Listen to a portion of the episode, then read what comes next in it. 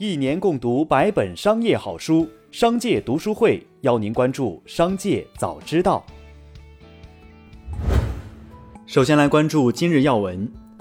二十七号，在社交平台上有高途集团员工爆料，高途集团小早启蒙项目被砍，团队成员数百人面临被辞。董事长陈向东二十七号召开全体员工会议，宣布了上述消息，称裁员原因是集团战略调整。对此，高途回应称。相关法规指出，幼儿园、校外培训机构不得对学龄前未成年人进行小学课程教育。公司因此决定停止小早启蒙的招生工作，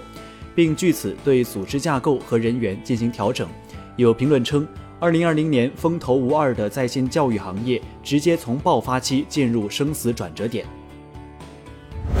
目前，众多房企为了补充弹药，正陷入薄利抢地甚至亏损抢地的尴尬局面。尤其是热门城市集中供地，房企竞争激烈，正集体陷入盈利焦虑。五月初，在杭州首轮集中供地中，滨江集团共摘得五块土地。但土拍赢家滨江集团董事长戚金星透露称，公司在杭州拍下的地块将努力做到百分之一至百分之二的净利率水平。短期来看，房地产市场利润率下行趋势难以扭转。一位房企头头人士称，自去年下半年开始，房企在深圳招拍挂市场拿下的项目，基本只能实现盈亏平衡，甚至也有亏损的。再来关注企业动态。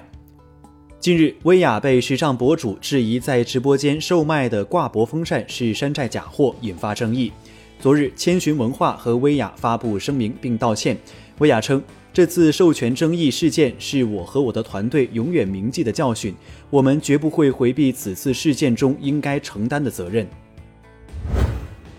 魅族智享生活发布了一则微博，配图中醒目的显示“你好，鸿蒙”。这代表着魅族正式宣布接入鸿蒙系统。据悉，目前魅族旗下仅有 Li Pro 智能家居产品接入鸿蒙，手机、手表仍然基于安卓系统。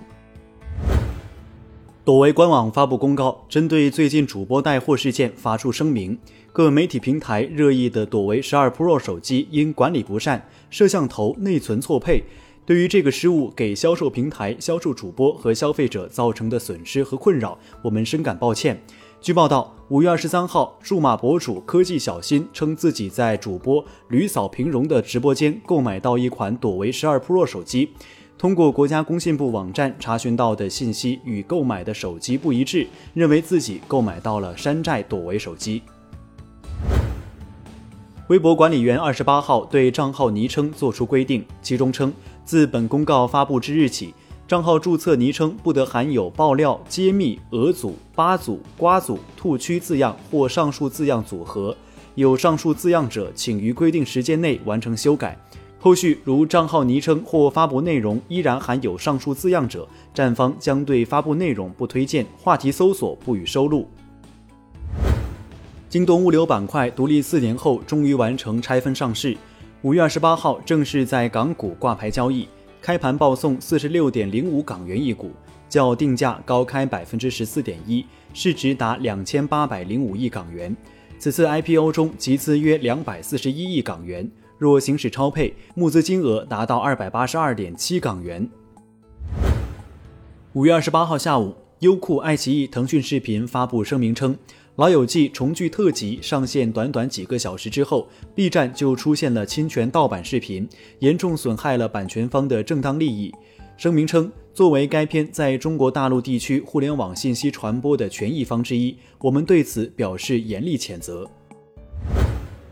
据韩联社报道，现代汽车正在推进出售2019年起停产的北京现代第一工厂地皮。现代汽车正与北京现代第一工厂所在的北京市顺义区人民政府就出售事宜进行磋商。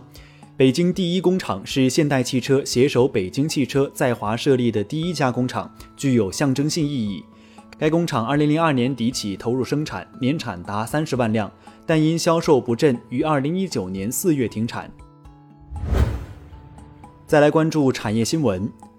五月二十八号，成都发布部分住宅小区二手房成交参考价，首批二百零一个楼盘每平方米最低一点二万，最高三点九三万，单价最高的是成都高新区中大文如德，单价最低的是金牛区西城首郡，成都市主城区房地产价格差异较大。今年以来，随着水泥、砂石、混凝土、钢材、铜材、电线电缆等建筑材料的价格上涨，家装行业就受到了不小的影响。有用户去年年底预算是在十万元之内，现在因材料上涨，预算要比之前多出一万多元。一家互联网家装平台表示，电线、管材等辅材从今年二月份涨到现在，已收到多家材料供应商的调价函。今年春节前，基金顶流诺安基金经理蔡松松传说年终奖超七千万元，虽然被否认，但仍然引起了很大关注。近期，蔡松松在接受采访时透露，自己并没有多少财富，更大头的资产在房地产上，并说孩子要上学，会有一些学区房的压力。像蔡松松这样的明星基金经理，收入很高，居然也为学区房发愁，可见学区房实在牵动了太多人的神经。最后，再把目光转向海外。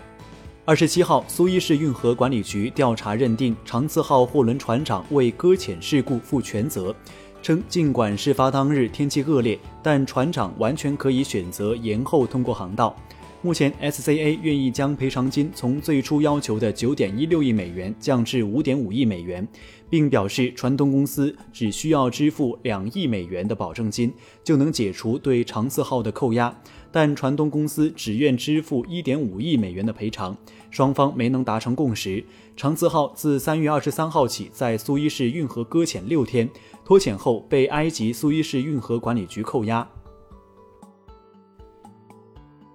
以上就是本期《商界早知道》全部内容，感谢收听，下次再见。